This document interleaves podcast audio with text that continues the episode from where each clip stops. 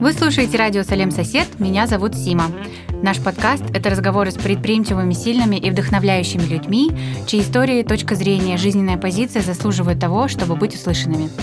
Сегодня мы а, в прямом эфире будем с Осель Машановой из а, Лулу, Казахстан. Сейчас Оселя подключится, или я ее добавлю, все.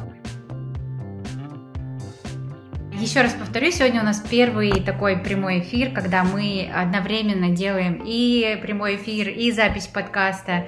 И вполне возможно, что это не очень хорошая затея делать все сразу и в одно время, но мы попробуем, потому что а, расскажу предысторию. Мы, когда думаем, кто будет следующий для подкаста, естественно, мы у подписчиков спрашиваем и в команде. И в команде несколько раз э, девочки наши писали, давайте позовем Асель, давайте позовем Асель.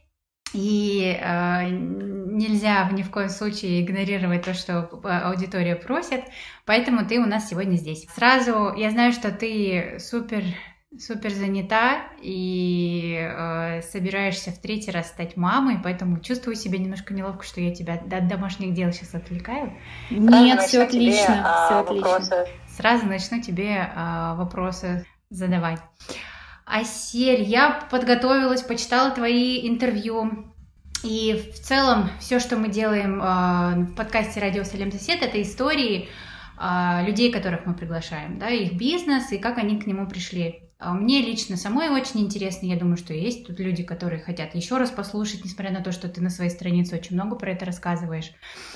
А, расскажи, пожалуйста, с самого начала, где, где ты родилась, а, где ты училась и на кого ты училась? Ты знаешь, вообще у меня такая провинциальная больше история. То есть я девушка из провинции, э, э, родилась в Карагандинской области, э, из Караганды, и училась там, там же в Караганде.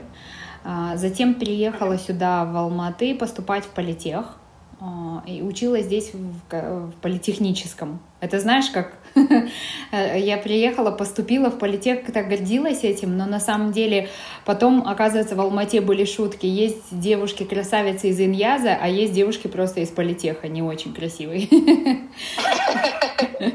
Да, то есть э, здесь были такие свои алматинские шутки, и потом меня это немножко приземлило. Я всегда была из такой технической семьи, у меня папа физик, ядерщик был, а, и мама филолог, э, доктор наук, да, и я всегда была в академии, да, и тут я приезжаю в Алмату, а здесь совершенно другие правила рулят. Ну вот, пришлось э, быть э, с клеймом некрасивой девочки из политеха.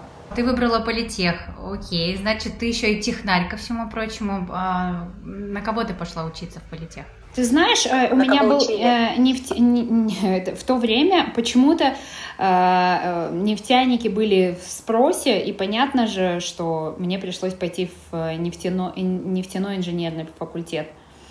Uh-huh. Начинала там, но э, надо отдать должное, что потом я сразу ушла быстро работать, и поэтому, в принципе, и перешла на заочное отделение. И я не могу, я не считаю себя суперобразованным человеком. Все образование, которое я получала, это было потом уже по ходу э, работы и по продвижению по жизни. Угу. То есть, а, а чей это был выбор? Ты сама хотела, ты, я поеду в Алмату и буду учиться на нефтяника? Да, ты знаешь, у меня почему-то всегда было желание уехать из, э, из провинции. Мне казалось, во, вообще по жизни у меня мечты, там, знаешь, когда ты засыпаешь, в этот момент это состояние перед, между сном, когда ты заходишь в сон, и ты начинаешь мечтать. Вот у меня всегда почему-то с детства было желание куда-то э, в большие города, как вот Фрэнк Синатра. Поэтому в Нью-Йорк мне хотелось, еще куда-то. Мне вообще казалось, что по мне Мэдисон Сквер Гарден плачет, знаешь? Так может он и плачет. Как какие-то вот эти вот детские плачет. амбиции были. Я не знаю, откуда они брались. Вообще в каждом человеке, мне кажется, есть вот это вот э, э, червоточина, да, когда человека ночами какая-то мысль беспокоит. Расскажу тебе э, пример. Я ходила три года на вокал, можете себе представить? То есть я нашла одного из лучших учителей по вокалу и ходила к нему. Причем сначала на лавочке у него сидела, чтобы он взял меня в группу. Потом на индивидуалку к нему ходила. И через три года он просто сказал, Аселя, не ходи ты сюда. Не ходи, у тебя нет таланта. Я говорю, как нет таланта? Я же хочу в Ласкале, я в Мэдисон Сквер Гарден петь. Он говорит, у тебя, прости, но у тебя вообще ни хрена нет таланта. Я говорю, ну я же вам плачу. Он говорит, ну я не проститутка, я, я просто не кайфую от работы с, с тобой, понимаешь? И я поняла через три года, что это был социальный эксперимент, что оказывается невозможно скомпенсировать талант трудом. То есть даже если один процент э, э, таланта 90%, 99% труда, но вот этот один процент fucking должен быть, понимаешь? И вот если его нет, ты его не скомпенсируешь никак. Это, это классная история, но почему ты решила, что ты будешь петь? В смысле, как тебе эта история в голову пришла? Тебе сказали, что ты, не знаю, как это бывает вообще? Говорят же, в караоке сходила, и все друзья говорят, ты классно поешь. Нет, это вот, был, э, это вот было вот, э, вот это вот желание ночью, которое возникает. Бывает же, вот ты спишь, и тебя или большие города манят, или там софиты, или еще что-то. Вот у меня была такая иллюзорная идея. Я рада, что я поставила тик, и я точно знаю, что я не буду петь. Теперь я это знаю просто по опыту, а не так, что, возможно, во мне умерла э, там какая-нибудь нетрепка или теннисистка. Также у меня был, был бзык насчет тенниса. Мне казалось, что вот я Рафаэль Надель, и все, и ни, никто меньше. И тоже, пока мне теннисисты не сказали, не ходи сюда больше, у тебя нет таланта. То есть то же самое. И ты знаешь, потом мне один великий человек, э, ну как бы великий в своем, именно в этом деле, да, он сказал, Асель, если бы ты была при, призвана петь или играть в теннис, это нашло бы тебя. Угу. Это нашло бы тебя на печи ага. в Карагандинской области, это нашло бы тебя в лесу, э, и, если бы ты была Айлишем, и нашло бы тебя где угодно, застало бы. То есть невозможно пропустить такой вот э, талант. Поэтому не надо напрягаться. Поэтому я всегда сейчас людям говорю, что ваше предназначение пробьется через вас. То есть вы не сможете этому препятствовать. Ты думаешь, ты свое предназначение нашла? Мы так быстро сразу в конец э, у, у, твоей истории как будто бы ушли. Ты чувствуешь, что ты вот сейчас fulfilled, и ты нашла свое предназначение? Ты знаешь, э, э, найти свое предназначение, это же такое какое-то, вот если брать во времени, да, в, по жи в жизни, да, то есть на, на 100 лет, мы хотим с тобой сто лет там жить. Если на 100 лет э, зум-аут сделать и посмотреть, то, скорее всего, это какой-то э, кратковременный баланс, эквилибриум, который ты находишь. На данный момент я считаю, да. И есть, э, ну вот как вот э, у многих там, у Павла Дурова, да, или у многих э, успешных людей есть тест на то, э, правильно ли ты двигаешься. И главным показателем этого является, э, помимо твоей ресурсности, удовлетворенности, то, что ты кайфуешь, еще и деньги. То есть заходят деньги, они нужны тебе на расширение, и ты понимаешь, что, наверное, ты что-то правильно делаешь. Пока ты не поймешь, что ты делаешь что-то неправильно. Угу. Понятно? Ну, то есть ага. я понятно говорю, нет? А, у нас есть с тобой одна общая подруга, она мне как-то сказала, да, Аселя, а что Аселя, а Лулу, а какая Аселя, как, как у нее фамилия? Я ей объяснила, она говорит, она же всегда работала у Смогулова. Она и есть Лулу? Я говорю, да, это она и есть. И, ну, а для меня, для нее был сюрприз, что Асель и Лулу это одно и то же, а для меня был сюрприз, что ты работала в финансах. И как ты пришла, значит, сначала э, человек, который хотел работать в нефтяном секторе, пошла учиться в политех, потом ты ушла, потом ты оказалась в маркетинге, а потом в финансах. И как можешь вот эту траекторию рассказать? Ты знаешь, да, эм, вот э, с Нурланом, вот после того, как я проработала в Кока-Коле 11 лет, и ты понимаешь, да, что когда ты работаешь э, в крупной корпорации, ты являешься просто болтиком, но ты должен пройти этот путь тебе нужно быть вот этим офисным планктоном или белым воротничком, называйте это как хотите, но э, тебе нужно вообще понять, как устроены крупные корпорации, как э, их гегемония вообще распространяется по миру, да, за счет четкого процессинга, за счет четкого функционала и стратегии. И в этом тоже есть свои плюсы. Ну и потом, когда э, я пришла к Нурлану Смогулову, я попала в полный хаос творчества. То есть хорошем смысле, потому что Нурлан — это человек, который двигает все своей харизмой. Для него, знаешь, Сима, не существует вот этих стен за, за твоей спиной, цветочной вазы. Он видит очень далеко, у него просто взгляд устремляется в горизонты, и даже горизонты его не останавливают. И он такой, знаешь, визионер.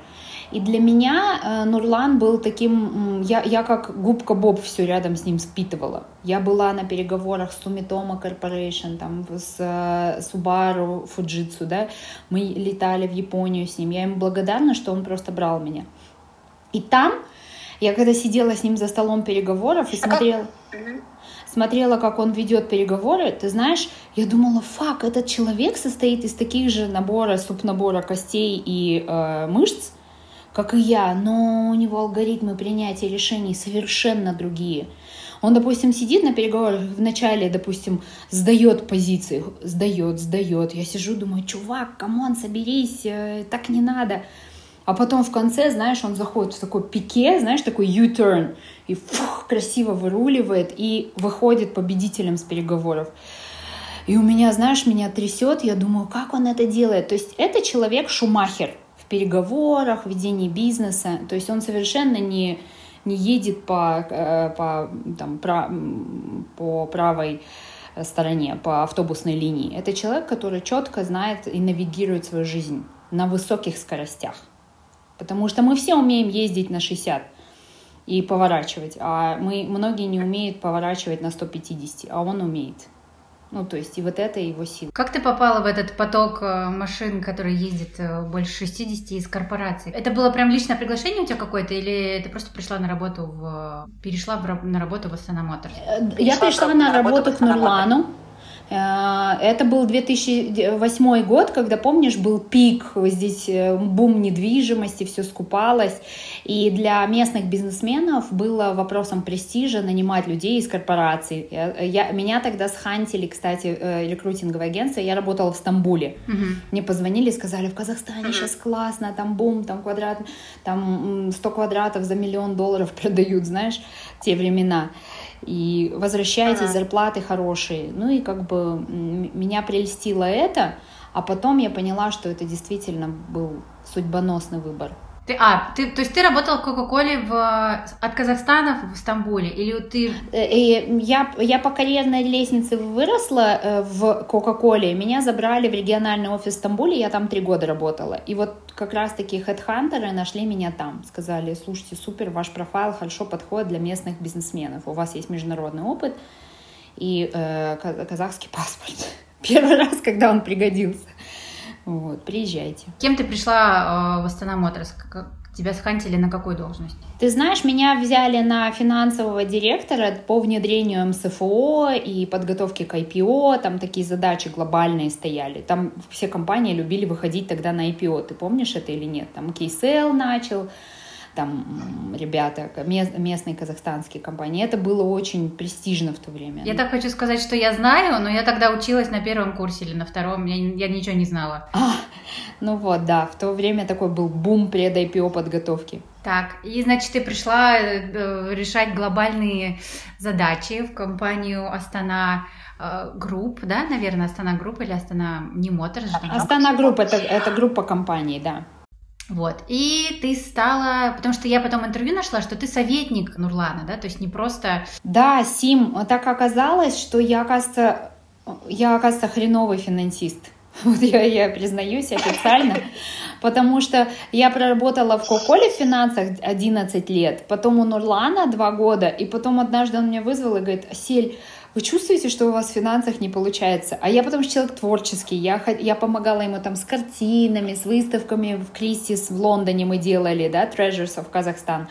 И у меня всегда вот это вот творческое э, из меня перло, и никак, никак не хотелось консолидировать, МСФО внедрять, знаешь. И у меня было такое внутреннее сопротивление, которое он как руководитель хорошо почувствовал. Он говорит, Асель, правда, это не ваше. Я говорю, да, я лажаю в финансах. То есть вот это был откровенный разговор. И он говорит, но я не хочу вас терять, потому что вы супер ценны другими вещами. Это вот про вопрос, да, что человек, если не раскрывается в одной должности, ему нужно дать возможность в другой раскрыться. И он говорит, да, давайте да, вы будете моим советником, мы будем с вами на переговоры летать, вы будете готовить мне там какие-то эм, вещи, аналитические обзоры и так далее. И вот там я думаю, да, что я как раз-таки раскрылась. И, и потом для меня это был такой менеджмент-тренинг, да, когда я с ним была рядом 24 на 7 и на всех переговорах. Это просто такой, знаешь, тандемный прыжок все время. Ты была в, на всех этих переговорах в течение 11 лет. Да. Ну, не вообще теперь я, в принципе, на все остальные вопросы я поняла, но я думаю, что всем теперь дальше интересно, что дальше было.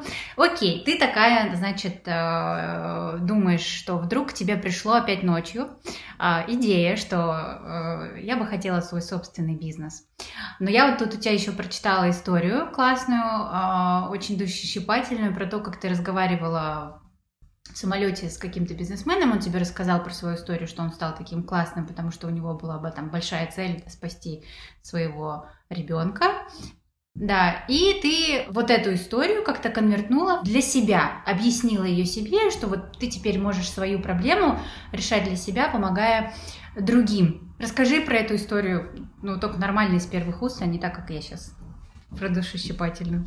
Ты, ты знаешь, да, э, вот эта вот история, она была действительно, если у нас э, в жизни идет э, и смотреть на, на нее линейно, да, то в ней случаются такие узловые моменты, после которых, как вот говорят, ничего не изменилось, кроме того, что изменилось все. Ну, то есть, и ты понимаешь, что что-то изменилось внутри, там, надлом, прорыв, инсайт, как это сейчас называют, я не знаю. Так вот, э, это был тот момент, я летела в самолете с человеком, который, у которого дочка болеет терминальной болезнью, у нее не работали легкие, и она все время ходила с рюкзачком, с вентилятором. И он летел, э, э, причем он сначала вызвал у меня небольшую толик, толику жалости, да, а потом, когда он раскрылся, он сказал, я, ну, то есть у него есть холдинг, компания, миллионы, миллионный бизнес – дочка его лечится в, Колумби... в Колумбийском медицинском исследовательском центре, потому что редкое заболевание, и оно подразумевает, что если у ребенка редкое заболевание, за него берутся лучшие профессора мира, чтобы изучить это как кейс, взять это как опыт, э, найти для этого решение и стать, ну, там, чуть ли не Нобелевским лауреатом, да. И э, вот он сказал, что болезнь моей дочери, когда она заболела, я понял, что я или должен сдаться, или должен стать супер успешным для дочери, чтобы обеспечить ее всеми ресурсами. Я выбрал второе. И тут, во-первых, я понимаю три вещи, что всегда успешность — это решение. То есть ты сначала принимаешь решение и берешь за это решение ответственность. То есть там есть четкий алгоритм, как действовать, да? То есть ты сначала принимаешь решение, потом берешь за него ответственность и двигаешь, и переводишь это в действие. Только тогда ты можешь рассчитывать на какой-то результат. Если ты в голове у себя проживаешь невероятные яркие мечты, полюции и так далее, это, это только остается в, твоих, в твоей голове и на кровати, как говорится, да. Если ты хочешь это вдохновить в жизнь, то ты должен решение, ответственность за него и действие. Только тогда ты можешь на что-то рассчитывать. И, а тогда у меня было акне и так далее. Я поняла, что, оказывается, боль можно превращать в ресурс через, через э, решение этой боли. И я, я очень любила этому посвящать много времени, и как-то так потом сложилось. Понимаешь, есть запрос, он должен обработаться, я верю в это. Вот когда люди говорят, вот в один момент я решила и потом стала успешной, между этим моментом то есть это, это в сказке быстро сказывается, да, а в делах это должен пройти такая обработка, глоба... ну, то есть вселенская обработка твоего запроса должна произойти для того, чтобы ты получил, ну, то есть чтобы это потом воплотилось. При твоей готовности. Это казахстанский, кстати, какой-то бизнесмен был, да? То, что там имени не было? Ты знаешь, он нет, он жил в Вене, он был австриец. И фонд у него в Вене. У него бизнес здесь ага. был частично. Он приезжал сюда на переговоры. Угу. Хорошо, вот ты, э, эта история вдохновила тебя, что у тебя вот есть твоя проблема, ты ее будешь э, решать через, э, через то, что будешь выстраивать свой бизнес. Ты пришла э, там, в понедельник на работу, и вообще сколько у тебя прошло времени от вот, вынашивания идеи до того, как ты пришла на работу и сказала, я вот сегодня решила, что я увольняюсь, и там через какой-то период времени я больше не буду сюда приходить. Ты знаешь, э, в этом плане я все-таки не такая, не такая дерзкая, честно скажу. Вот ребятам, потому что часто спрашивают, как взять, и вот, вот этот момент встать и пойти написать заявление и сказать, я ухожу, да.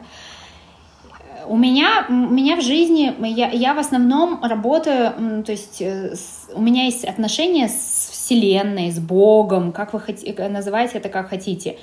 Но мне удобнее всего со Вселенной работать через запрос. Как это выглядит на практике? Я, допустим, ложусь спать и говорю, пожалуйста, пусть вот произойдет то событие, которое сделает так, что мне придется выбрать.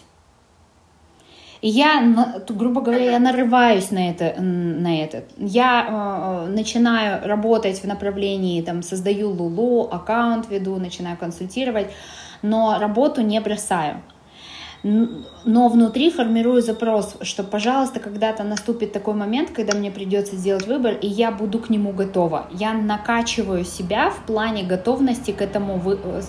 скачку, рывку, там, прыжку, да.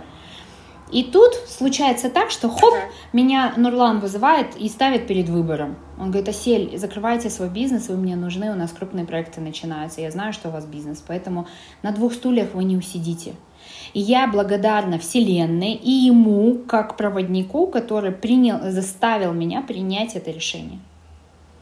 На самом деле это было так, я не знаю, может быть это секрет, но Нурлану, я надеюсь, до него это не дойдет. Он взял со стола у него вот стейшнери, да, канцтовары, он взял такую бумажку, стикер, написал на ней сумму в долларах шестизначную, вот так вот дал ее мне и говорит, идите в кассу, возьмите эти деньги и закрывайте свой вазелиновый бизнес.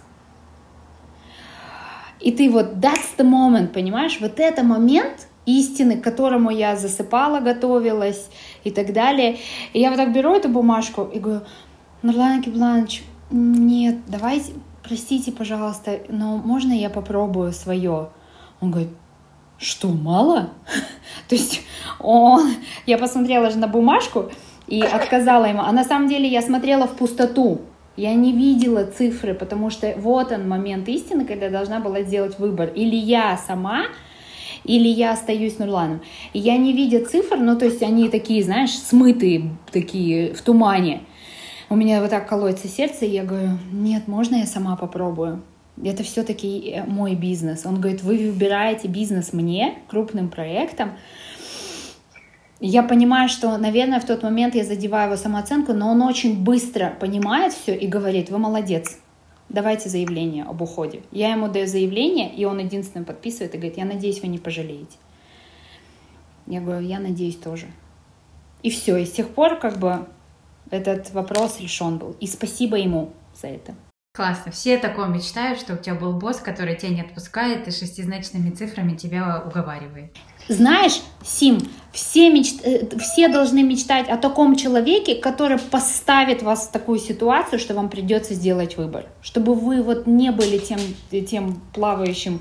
Я бы так и плавала, знаешь, тем дерьмом между, между Нурланом и своим бизнесом. Не хватало у меня, не хватало сил, понимаешь?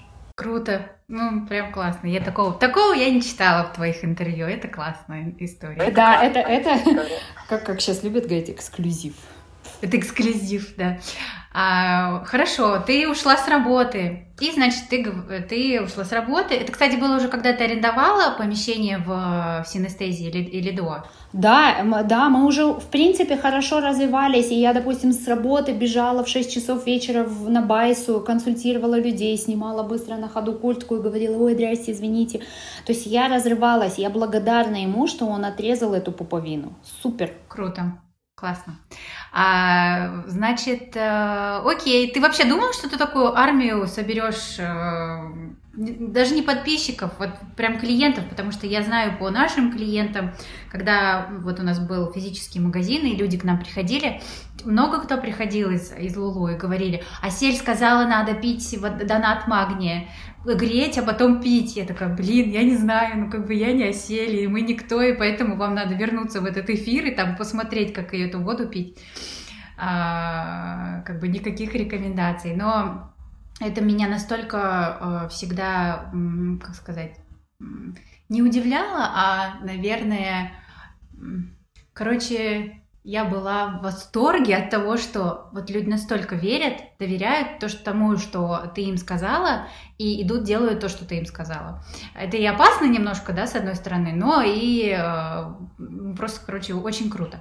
Так вот, думала ли ты, что их будет вот так много и что на таком небольшом рынке вот так все получится? Или ты бы не ушла с работы, если бы тебя вот, как сказать, гадство, и бы тебе такого не подсказали?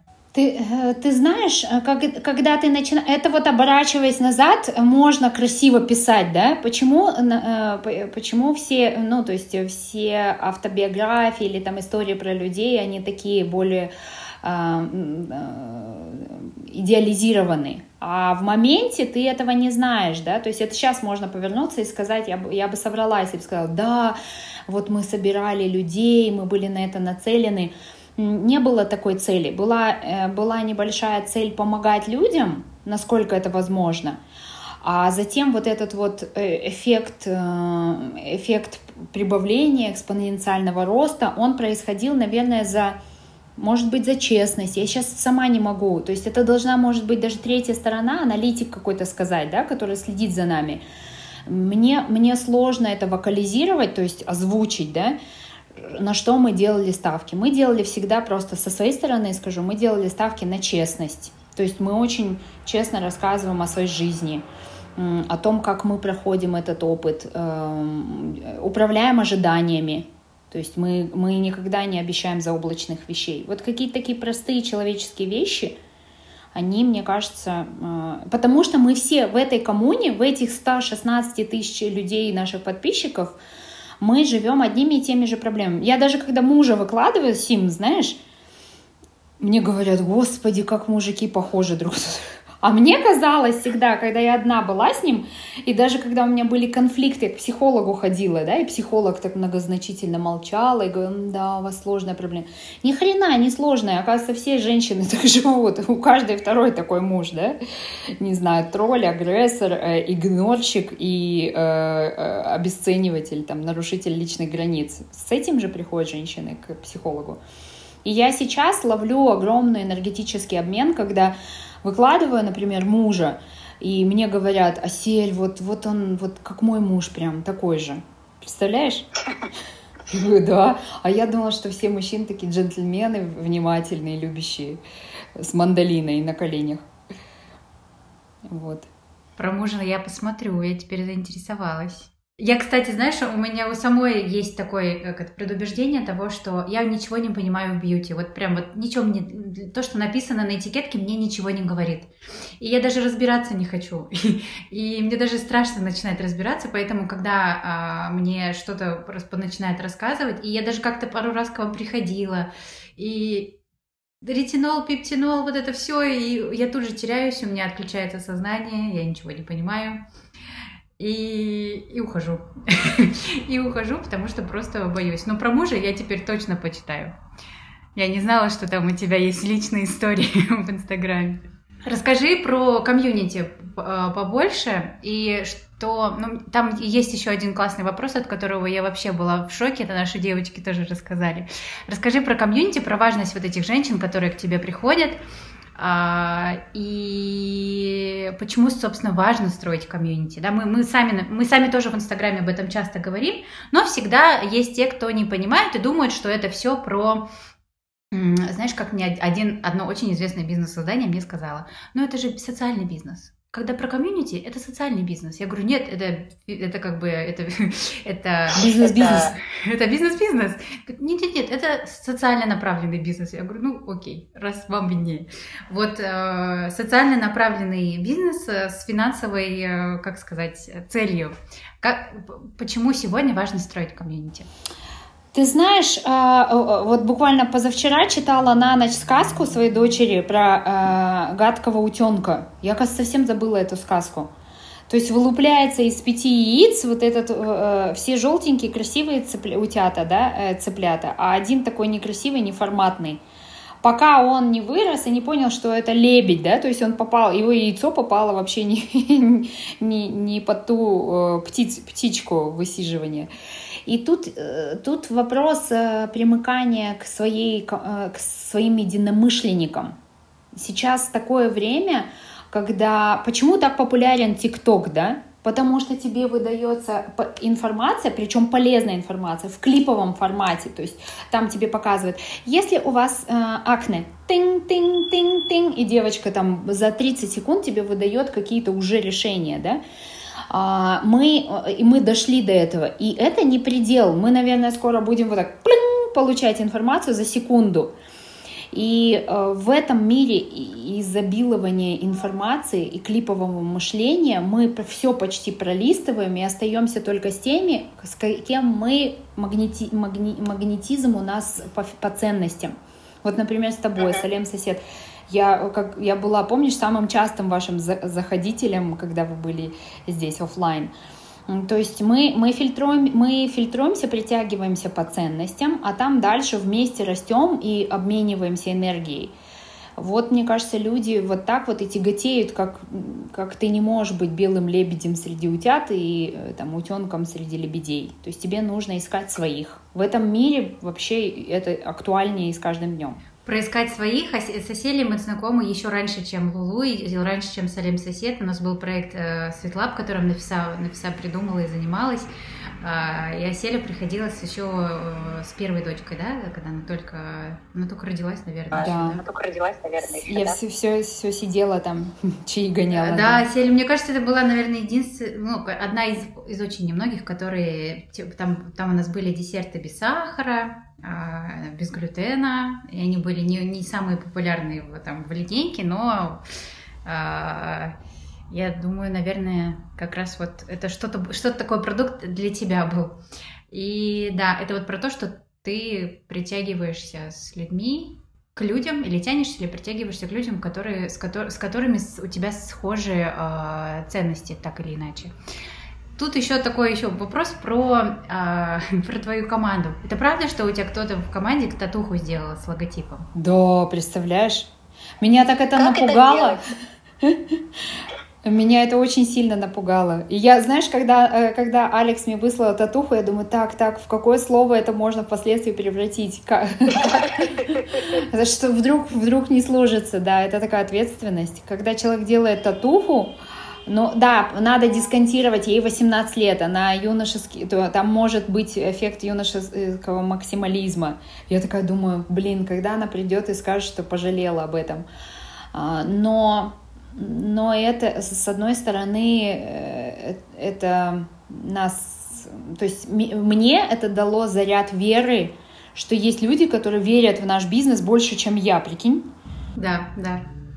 Я когда эту историю услышала, как история рассказалась мне, а, наши девочки отмечают у себя в био, э, там, работаю, Салем сосед. Ну, для меня это так важно, мне кажется, это так классно. Это вот то, что когда у меня уныние, я смотрю на них и вижу, что они в это верят, и значит, это надо продолжать делать, особенно когда очень тяжело. И думаю, блин, они выделили строчку у себя в Инстаграме, да, и написали публично, что они там работают, значит, мы классные. Команда классная у нас, и они хотят быть ее частью. И я им написала, я говорю, девочки, спасибо вам большое. И э, у нас девушка работает, Айсулу пишет, это что еще, говорит, «Э, Лулу сделали татуху, говорит, на где я не знаю, где она сделала. Я, и, и, и первый у меня был э, вопрос, как Осель так сделал? Как такую команду сделать, чтобы люди татухи делали на, с логотипом на, на, на, на теле? Очуметь. Очуметь. Как ты так, вот скажи, какие тогда, ну, не знаю, может быть, там пару факторов тебя как руководителя, почему ты настолько, настолько твоих сотрудников от тебя прет, от твоих идей, что они татуируют логотип э, твоего бренда? Сим, такие у тебя глубокие, сложные вопросы. Если честно, не, не, не знаю, но я знаю, что, что мы делаем, да, а к чему это приводит, ну, это, это может быть время оценит. Но мы э, по модели Оскара Байтасова я сейчас своим ребятам предлагаю в проекты заходить. То есть ага. мы вообще убрали э, статью, которая называется «Корпоративные тренинги». Я вот слышу это, и у меня уже сразу сон накатывает и плесенью пахнет. То есть вот эти все корпоративные тренинги, мне кажется, это вчерашний день. Сегодня, если ты хочешь э, прокачать сотрудника, приглашай его в проекты и прям в режиме реального времени тесте его. Ну вот я показываю вот так, потому что это жесткая молотилка, и там он или справляется, или умрет. Ну, то есть, или в, в out. И, uh-huh. и нормально. Сейчас мы запускаем несколько проектов, в которые я приглашаю. Даже, например, да, даже проект по мясу, по фи, вот мы сейчас фермерское хозяйство мужу помогала запускать. Туда мы взяли девочку, СММщицу, которая помогала просто создать на, на коленках страницу, раскачать контент и так далее. То есть, пожалуйста, она говорит, Осель, я и мясо. Я говорю, ну ты хочешь? Она говорит, ну давайте попробую. То есть есть возможности заходить в разные проекты. Угу. Классно, это супер идея. Я думаю, что ее больше адаптировать надо. Аскару спасибо. У нас, у нас э, а, ну да, я думаю, что она такая распространенная. В принципе, когда старт, не, не стартапы, да, когда проекты развиваются, очень м, распространенная практика, что людям дают там и проценты, и участие в бизнесе, и как партнеров приглашают, ну и, и так далее. Ну, кстати, по такой истории я слышала, было цел, целый скандал слэш расследование между сотрудниками российской компании, которая пиццу делает. Забыла, как они называются, но, в общем, и очень известная э, компания. Интересно. А расскажи, пожалуйста, про то, что ты э, пошла делать проект еще в Москве. А, про российский рынок. Ну, во-первых, как ты на это решилась, потому что это, в принципе, ну, там, культуры разные, да, язык один это классно, но все равно есть свои какие-то особенности. Какие есть различия, вот, важные между бизнесом там и здесь? Знаешь, Сим, а на самом деле, вот э, когда мы здесь, э, когда нас здесь перло, вот когда мы реш, приняли решение заходить в Москву, мы себя чувствовали суперкомфортно на казахстанском рынке. У нас продажи растут, популярность растет, все на, э, на подъеме. И тогда ты начинаешь немножко во-первых, испытывать гордыню, а это не очень хорошее чувство, да, то есть мы с тобой знаем, э, с эзотерической, с теологической точки зрения, и с человеческой гордыня — это все, это начало конца. И э, тогда вдруг я услышала такую фразу, что развиваться, я, я взяла консультацию у, у одного психолога, и который мне сказал, что там, где вам легко, там нет развития вообще. А мне стало легко, знаешь, я выходила в эфиры, там консультировала, и вдруг я поняла, что это не моя зона роста. Нужно себя выкинуть из зоны комфорта и зайти и попробовать э, зайти на крупный рынок. Ты думаешь, что твоя бизнес-модель классная и она э, жизнеспособна? Попробуй выкинь ее в конкурентный рынок. Ты быстро поймешь, uh-huh. кто ты. Uh-huh. Ну, uh-huh. мы себя вытолкнули в, в этот рынок, а на минуточку Москва — это рынок супер разнообразия, чтобы ты понимала, да? Например, если у тебя в городе 5 ресторанов, то ты, в принципе, будешь сидеть с подругой и говорить, давайте пойдем туда, а нет, давайте сюда, вы будете выбирать, да? А если у тебя в округе 85 ресторанов и нет времени, и у тебя на трафик уходит полтора часа, ты москвичка, ты, скорее всего, пойдешь туда, куда ты уже в 10 раз до этого ходила. То есть ты не будешь выпендриваться между 80 выбирать, потому что муки выбора тебя сожрут. И здесь вот супер разнообразие заставляет тебя лимитировать свой выбор и оставаться со своим вчерашним выбором.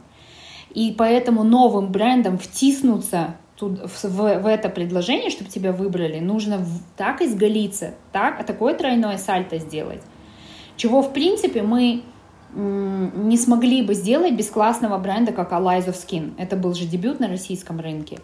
И скажу честно тебе, Сима, наша ритейл-модель провалилась. Мы не конкурентны.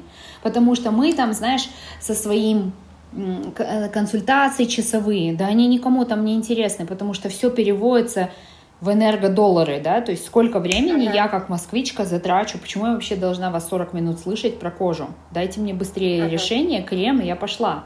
У меня на Патриках 15 минут только парковка бесплатная, а потом 300 рублей. То есть вот и все. То есть, собственно, клиент разный.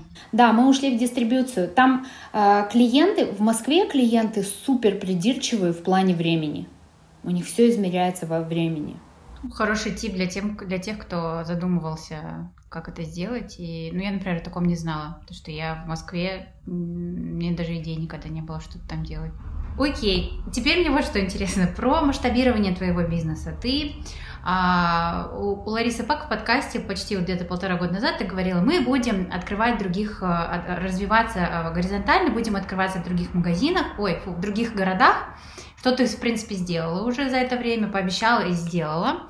И ты начала развивать бренд вертикально. Ты тут пошла мета, мета-боди, потом мета ферма, мета-бизнес, и по какому принципу это все появляется? Это ты закрываешь свои потребности какие-то, или а, люди приходят к тебе и говорят, Аселя, ты такая классная, у меня деньги есть, у тебя идеи есть, давай что-нибудь сделаем. Слушай, классно, ты прям знаешь инсайды, какие запросы заходят. А, вот что значит бизнес-вумен.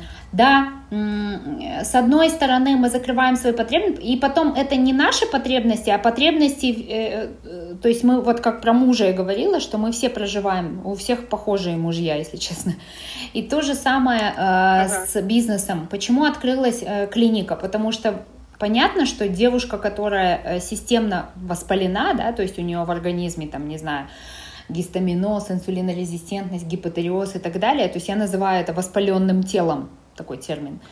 И если у девушки воспаленное uh-huh. тело, а мы uh-huh. даем ей какие-то решения внешние, да, в виде, там, не знаю, даже супер крема Lies of Skin или там Rejudicaire, оно работает только э, временно. И потом через три месяца девушка приходит и говорит, все-таки давайте я пойду схожу к врачу. Кому идти? И мы э, советуем врачей. А потом эта девушка та же приходит и говорит, вы мне посоветовали этого врача, но мне не понравилось. Ответственность на мне. Понимаешь? И я подумала, раз уж ага, я беру ответственность ага. за рекомендацию, почему бы нам эту рекомендацию не исполнить? И так появилась идея создания клиники такого полного закрытого цикла. Потом мы больше погрузились в тему питания. Мне очень созвучно то, что вы делаете. Это чистое питание, поставщики проверенные. И вообще у меня муж всегда занимался фермерским хозяйством всегда. То есть это не, не, что, не что-то вне наших компетенций.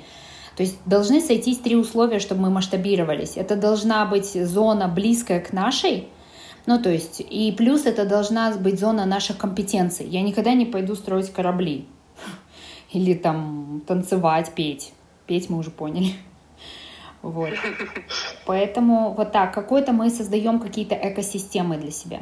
Угу, угу. Про последний проект расскажи, про метаферму. Мне интересно. Нанимается полностью твой муж, но э, ты сказал, что ты помогаешь. Да, Сим, знаешь, я здесь к метаферме я относилась, ну то есть к фермерству и чабанизму моего мужа, я относилась всегда отстраненно. Это знаешь, как жены, у которых мужья на рыбалку ездят. Все, он свалил на рыбалку, а я с девочками там э, шампанское пить. Вот у меня всегда такое, он мне говорил, поедешь в колхоз? Я говорю, нет, ты что, там туалет на улице. И прикинь, мы 7 лет в браке, я в первый раз в этом году из-за пандемии поехала туда, знаешь, как жена из Простоквашина с чемоданом, с платьями. И там мимо какашек э, в, в, в, в сандалях ходила. А потом я так погрузилась в эту тему, и я поняла, что это колоссальный труд. Это очень сложно. В 5 утра вставать, там случается твоя аутофагия, интервальное голодание. Вынужденное. Да, с утра поел и ушел в поля.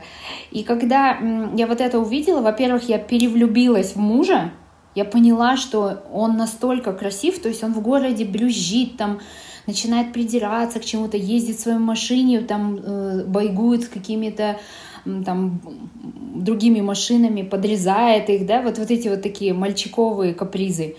А там он одел кирзовые сапоги и пошел там попы чистить коровам, да, дуст, не знаю, противопаразитарку делать. Я когда это видела, я вдруг поняла, что чуба, э, вот, э, фермерство — это нереальный труд, который вообще у нас не ценится. Это правда. Профессия фермера настолько дисконтирована, хотя мы кушаем, мы потребляем, и настолько это дешево. Я говорю, в итоге вот ты за этой коровой бегаешь 6 месяцев по горам, по долам с 5 утра до 23.00 и продаешь ее за сколько? Он говорит, за 300 тысяч. Я говорю, за сколько? И ты представляешь, я говорю, если бы я 6 месяцев кого-то выпестовывала, лелеяла, я нахрен не продала бы за 300 тысяч, понимаешь? Я бы и за 2 миллиона не продала эту корову, она мне как родная. Ну, то есть э, очень колоссальные энергозатраты человеческие и очень маленькое вознаграждение. И вот тогда я поняла, что, что такое fair trade. Потому что у нас на рынке мяса рулят скупщики. А я это так связала. Я где-то прочитала, что ты с какой-то конференции приехала и сказала мужу, что тебе нужно локал uh, uh, мясо, короче, локал и... Grass-fed, а, да. Свежего выпаса. Свежего выпаса. Но был ноябрь, короче, и я говорю, блин, она что, решила ферму открыть, потому что, потому что не было uh, должного продукта на рынке. Но это, это, конечно, это круто. Был еще вопрос, э, даже здесь в комментариях про инвестиции. Я последний вопрос задам онлайн, и мы выключимся, и все остальное можно будет прослушать. Немного вопросов осталось, можно будет прослушать уже в подкасте, в записи через две недели. Так вот, а почему вот ты занимаешься инвестициями? Ты наверняка привлекаешь... А, ты, кстати, запускала, скорее всего, на свои деньги, да, Лулу изначально, но потом ты что-то привлекала или все так и тянется? Ну вот на клинику мы привлекали, да. На клинику и на Москву у нас есть сопартнеры. Вот, ты занимаешься привлечением инвестиций. Почему все равно стартапу в Казахстане а, тяжело найти инвестора, да? И здесь в данном случае что... Дай-ка я этот вопрос сейчас еще найду. В общем, почему в Казахстане так сложно найти инвестиции, если у тебя э, э, классная э, идея работающая, работающая, главное, то есть у тебя не какой-то там MVP или там просто что-то на бумаге, но при этом местных, э, скажем так, а, э, венчурных инвестиций у нас есть, но их никто не видел, или там а, а бизнес-ангелы есть, но их э, видела только, видела только двое. Свою историю про это расскажи. Знаешь, Сим, потому что у нас нет вообще культуры выращивания профессиональных инвесторов, да, то есть профессиональный инвестор – это человек, который, в принципе, вот я расскажу тебе историю, да, недавно ко мне пришла одна клиентка и говорит, а у меня причем очень много клиентов, э, и это классно, да, девушки, которые говорят, Асель, у меня вот есть деньги, и я хочу их вложить. И вот пришла одна девушка, говорит, у меня есть 300 тысяч долларов, можно с вами зайти в какой-то проект. Есть у вас? Я говорю, слушайте, у нас есть проект, давайте, давайте рассмотрим если вы хотите. Понятно, что там есть э, партнерские условия, должны на берегу оговариваться, кто за что отвечает, э, у кого какая доля, э, какие deadlock provisions, да, если вдруг мы зашли в тупик, как мы будем из конфликта выруливать, как он, вообще заходя куда-то, это правило спецназовца, заходя в помещение, нужно знать не только где вход, но и где выход, и в бизнесе также в партнерстве. Важно мне спросить с тобой, допустим, Сима, мы с тобой собираемся партнерство делать, как мы из него выйдем? Вот это важнее вопрос, чем как мы войдем. И у нас эти вопросы не умеют задавать инвесторы. То есть должен быть ликбез. Так вот, к чему это приводит? Я говорю, классно, давайте встречаться, у меня есть презентация, у меня есть термшит и так далее, есть бизнес-план.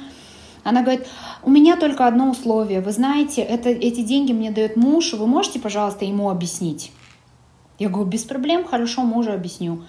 Но имейте в виду, что партнером будете вы, и вы там мужу можете уже дальше... Я объясню первый раз, если он поверит в нашу идею, вы вложите деньги, потом мы будем общаться с вами или с мужем. Она говорит, ну, посмотрим. В итоге мы встречаемся в кафе. Я прихожу вот с такой папкой, раскрываю ее, сажусь напротив мужа, и муж вот так сидит при мне. И вызывает официанта и говорит, виски со льдом и колу отдельно. Что там у тебя?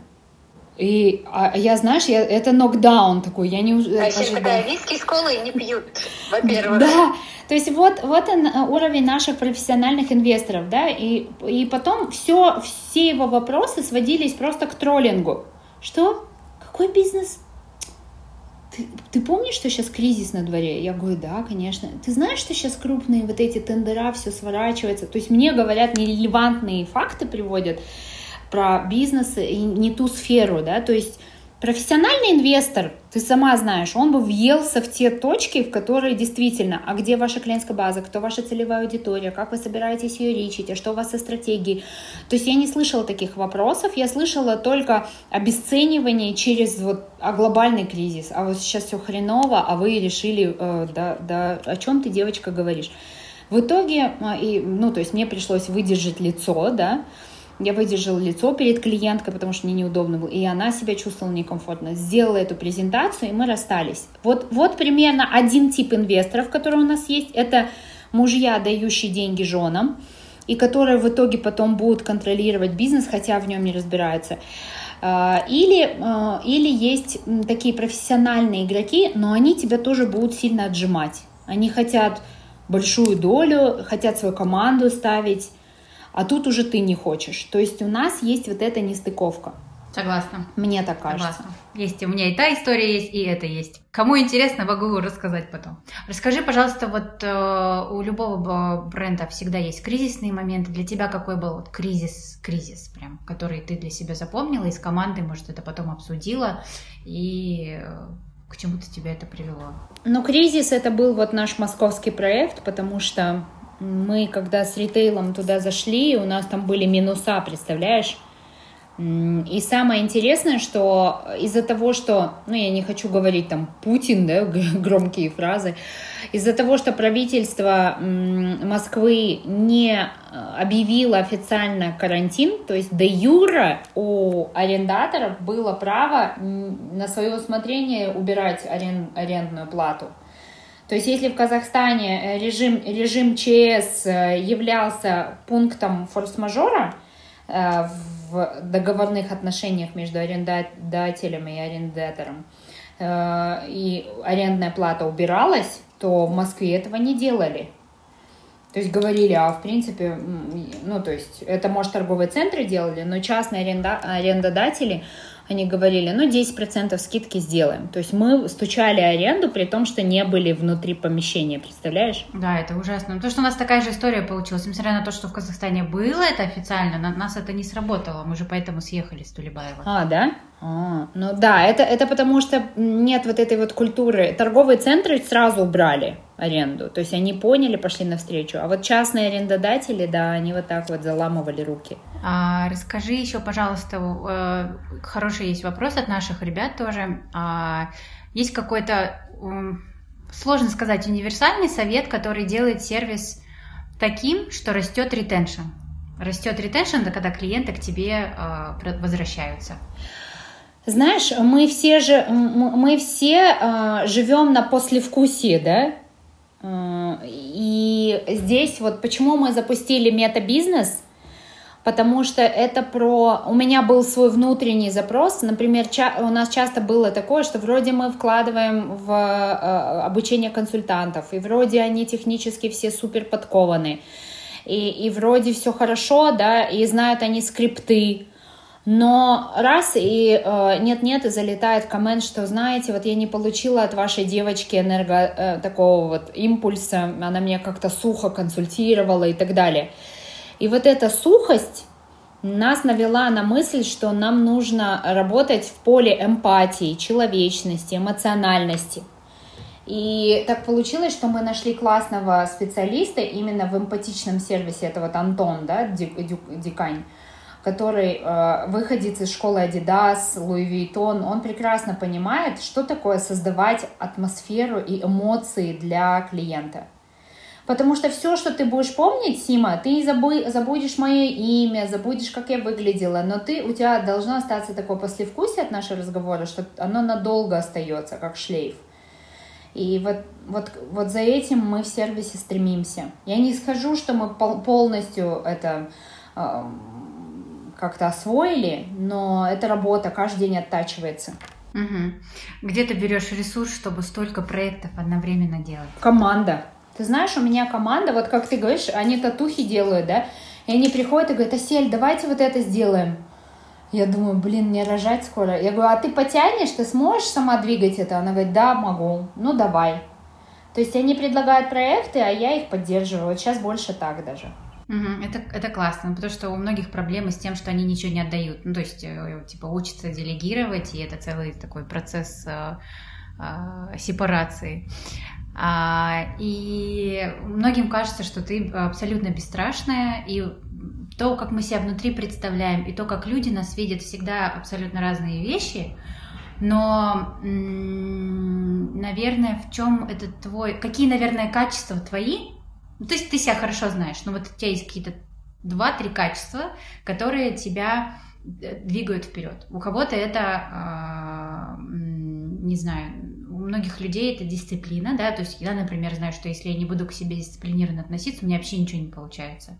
В твоем случае это что? В моем случае, знаешь, мной движет доверие миру. То есть, если я делаю какой-то шаг в неизвестность, туман или там в страх, это больше про доверие, да, я верю, почему-то у меня такая установка стоит, что про принятие и доверие миру, что если произойдет что-то не в мою пользу, то так надо, а, а вообще должно произойти все наилучшим образом.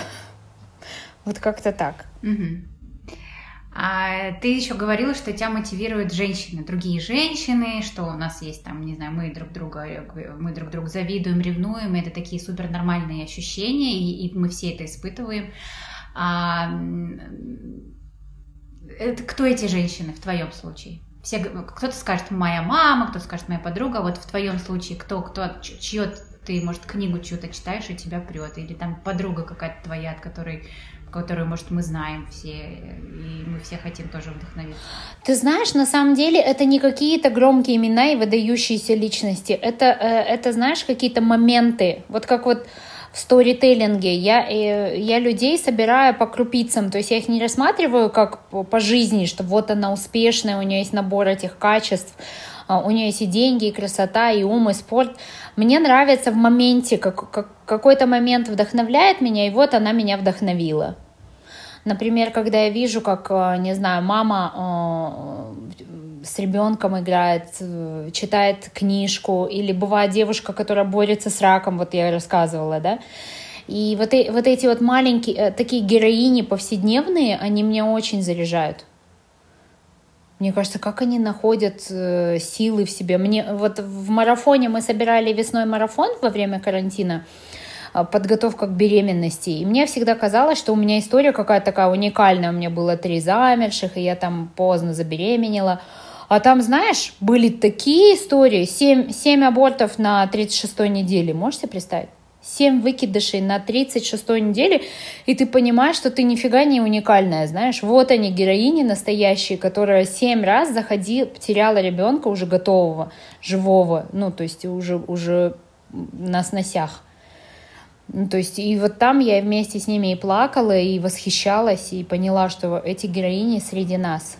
Ты, кстати, очень много через страницу бизнеса, казалось бы, делишься, да, потому что я твоей личной страницы не нашла, да, то есть твоя личная страница это и есть uh-huh. Казахстан, и еще это же страница бизнеса, правильно? Да, все, все смешалось, кони, люди. Нет, это, это, это нормально, это я тебе пример один приведу из fashion, это, это Виктория Бекхэм, и это стратегия целая, то есть это специально сделано для того, чтобы, э, ну, она такая личность, да, там за ней целые поколения людей следят, да, там, начиная от э, э, типа 25-летних, да, которые не видели вживую, как сказать, не видели никогда клип э, Spice Girls, но вот знают, знают, да, что это. Или я, которая, я собирала вырезки с газеты, и смотрела, и клипы, и записывала, и фильм дурацкий их смотрела. А, и стратегия заключается как раз в том, что вот есть эта одна страница, на которой все перемешано, там есть и семья, и ее красавчик муж, и ее красивые дети, и бизнес. И тут же есть вот новая коллекция Виктория Бекхэм, новые очки Виктория Бекхэм. Круто. Там, посмотрите подготовку к моей коллекции. Я думала, э, э, у тебя по такому же принципу это происходит. Или ты такая, блин, слишком много энергии, чтобы еще и Лулу вести, и еще и свой отдельно вести и я буду делать это в одном. Ничего себе. Но теперь-то я буду говорить, что у меня как у Виктории Бек. Спасибо за идею. Но на самом деле мне всегда казалось, что мне нечего э, дать в плане как личного бренда, да, потому что я же больше через профессиональную захожу сторону.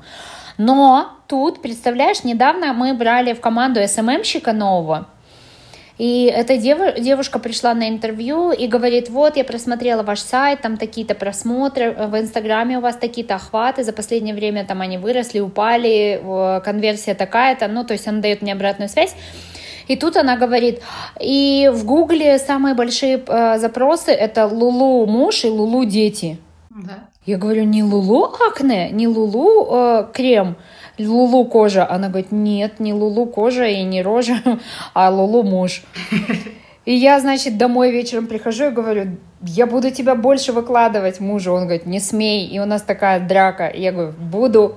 Ну, то есть у меня в личном плане был, были всегда запреты, да, мужа нельзя выкладывать, детей нельзя, а что выкладывать? Ну, то есть, но решила заходить в эту сферу тоже. Вот как-то так. Нет, я думаю, не я думаю, это сто процентов людям интересно знать, как ты живешь.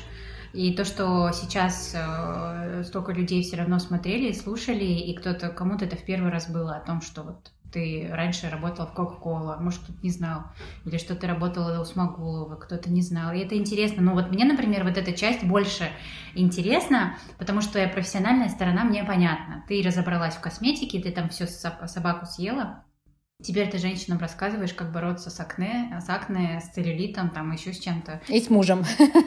И с мужем. И теперь надо точно про мужа посмотреть, что там такое было. А ты его еще как так назвала, Чебана? Это потому что он занимается э, э, фермерским, фермерский бизнес у него, да? Это с этим как связано? Да, он не управляющий, он прям едет и подменяет своего отца, то есть его отец, и они прям сами чебанят, сами кормят, э, стригут, моют. Ну вот такие ребята. Ну, я думаю, ты многих вдохновляешь женщин. Почему тебе женщины пишут, что мой муж такой же? Ну, во-первых, мы хотим быть похожи с кем-то, кто нам нравится. Мы как это мимик, как это называется, мими. Да, мимикрируем, да. Да, то есть мы что-то, ой, у меня так же, у меня вот похоже, и это нам дает какое-то успокоение, наверное, и уверенность. И то, что ты мужа показываешь, это классно. Ну, короче, пример Виктория Бекхэм сам за себя говорит, как бы, и твой пример тоже. А, но мне было интересно, да, почему ты отдельную страницу не ведешь. Теперь я, теперь, теперь я поняла. Виктория Бекхэм. Да. Просто. Ты знаешь, а, буквально пару вопросов а, о том, что ты часто проговаривала, что я вот проработала с психологом, я ходила к психологу, а, там я была с коучем, или мы наняли коуча. Это опять-таки про ресурсность. Это, кстати, тоже про то, что ты так открыто рассказываешь. То есть не все до сих пор есть же стигма насчет того, что я к психологу не хожу, это там мозгоправые и все прочее. Вообще. чувствуешь, что тебе это в бизнесе тоже помогает? Ты делишься этим, вот ты, например, раз и объявила такая, я собираюсь рожать третий раз и буду готовиться к этому, на весь Казахстан буду рассказывать, как я готовлюсь. Я так это поняла. Я думаю, вау, круто, она сейчас столько продаст всего, что связано с бэйби, что-то там. Мне, мне кажется, я не допродаю, я еще до ползунков, до сосок не добралась.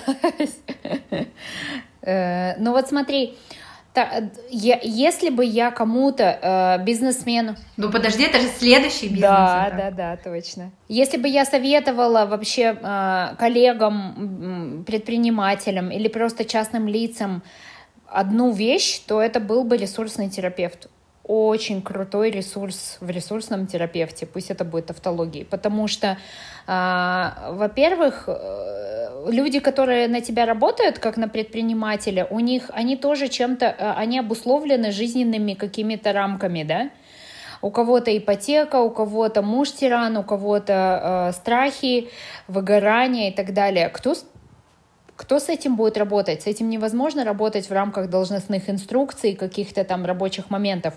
Здесь эм, очень хорошо помогает ресурсный терапевт убрать страхи, убрать, э, построить личные границы, выстроить э, какие-то жизненные там ценные, э, опять-таки э, обратить внимание на ценности, да, мы не, не замечаем их.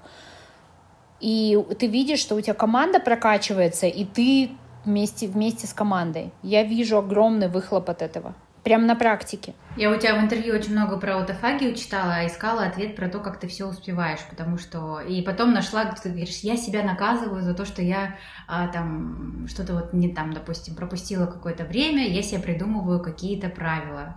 Я думаю, вау, вот это коммитмент, короче. Или там, типа, я выключаю телефон после 8 часов, и, так, и, и, и, и, естественно, про, про, прочитывая это все, ты думаешь, окей, а я в 10, что-то поздно, или так надо, или... или это тоже самодисциплина, или у тебя тоже бывает такое, блин, я сегодня не хочу идти на работу, я не пойду. Девчонки и так справляются. Да, вот знаешь, ты же говоришь, что ты себя дисциплинируешь. Я тоже себя дисциплинирую, если честно, потому что я, вас, ну, то есть, и с другой стороны, так выстраивается встреча, что я не могу уже, у меня каждый день забит, что я не могу дома остаться, представляешь? Хотя мне хочется иногда. Я вот сейчас надеюсь, я рожу и посижу дома немножко.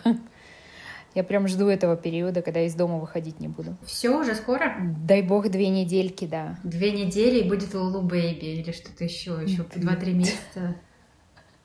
Да, это, это такой, да, долгожданная у меня встреча. Такая. Знаешь, какой рынок э, очень интересный, и вот мы бы как магазин хотели бы, чтобы он начал заполняться, это baby food. Все, что связано с едой, да. местное производство, не знаю, детского питания, пюре, э, заморозка, да все что угодно. А этого на рынке вообще нет. Ну, ты сейчас это сама увидишь, и ты это уже видела там э, пару, два-три года назад, но это не, как бы ничего не изменилось. Не изменилось, да? Вот это, кстати, интересно. Спасибо за, э, что ты подкидываешь идеи такие. Да.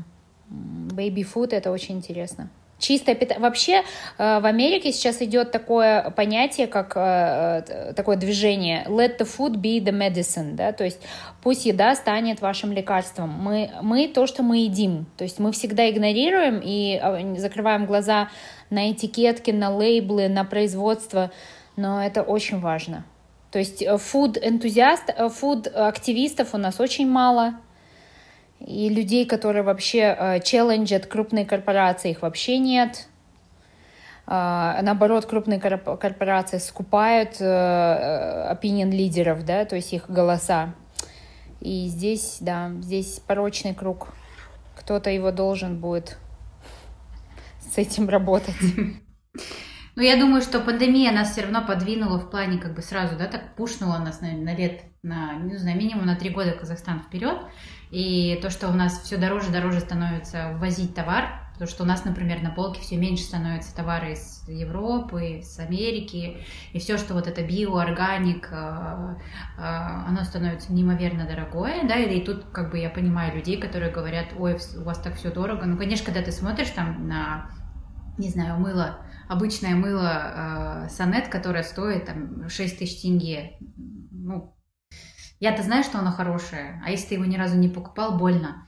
И то же самое с едой. Поэтому будет, я надеюсь, что будет заполняться больше локальными брендами, э, красивыми, не просто с хорошим составом, а реально люди, которые к упаковке хорошо подойдут. И мы таких, э, мы таких ищем. И baby food это один из, э, одна из категорий. Сима, классно. Это прям... Я, ты лишила меня сна.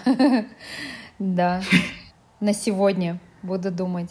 Интересно. Подумай, подумай, пожалуйста. Еще, еще, кстати, твоему мужу э, вопрос и запрос. А в Казахстане почему-то всего 2-3 вида картошки. Картошки существует 60 или там 160 видов. Есть картошка для пюре, картошка для запекания, картошка для чипс и так далее. А, ничего этого у нас на рынке нет, и мы едим какую-то одну картошку, мы даже не знаем, что это за сорт.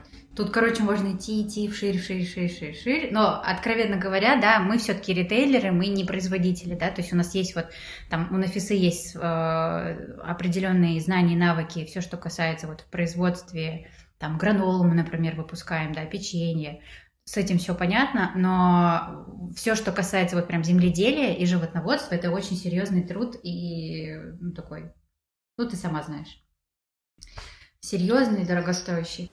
Слушай, да, а, вообще, да, на, в Казахстане, ну, в мире сейчас же возвращается, ну, Америка сейчас двигает, и Австралия такое направление, как регенеративное культив... ну, а, а, сельское хозяйство, да, то есть мы так, относим, а, так относимся к земле, если мы все время засеиваем поля кукурузой, соей, там еще чем-то таким коммерческим, да, то мы просто э, лишаем почву э, возможности регенерироваться экосистемы у нас все нарушены. И сейчас вот regenerative agriculture — это когда ты э, даешь вот эту диверсификацию в плане культур взращивания, когда ты в земле отдаешь энергообмен, не просто берешь у нее, да, э, обработка пестицидная, гербицидная, то есть все это сейчас становится таким э, острым э, предметом, ну, то есть обсуждение и таким ход-топиком, что нам придется через 2-3 года тоже на это обращать внимание. Потому что в погоне за урожайностью, в погоне за красотой там, твоего, твоей сельскохозяйственной продукции э, есть у фермеров соблазн всегда при, ускорить рост, э, увеличить mm-hmm. надои, да, ну, то есть массу. И я знаю, что многие фермеры, например, э, мясо обкалывают гормонами, там, полинуклеотидами даже теми же, да, дают антибиотики. Ну, а здесь нет стандарта, да, то есть э, кто за этим следит? Да никто. Тут, тут э, вот такие люди, как вы, вот ты, допустим, э, четко, у тебя стоит фильтр, да, на качество, на а, а, на органик, на био. Вот такие магазины, как вы, вы, вы служите такими агентами, да, ОТК, качества. Мы, мы даже, я бы сказала, не столько магазин, сколько в каком-то смысле сервис где-то. Да. Профильтровали для тебя то же самое, то, что делаете вы, вы сервис для меня, то есть, окей, да, вы продаете косметику, но вы продаете такую косметику, которую можно купить в другом магазине, но люди идут к вам, потому что им нужен вот этот фильтр, через который вы уже пропустили, вы скажете, вот это Lies of Skin хорошо, плюс там, не знаю, какой-нибудь еще бренд, а не вот плюс да. вот это. И э, ваш сервис заключается в том, чтобы подобрать вот конкретно ей, чего как бы ты можешь не получить в, в другом, ну, в, у конкурента, да, например. Да.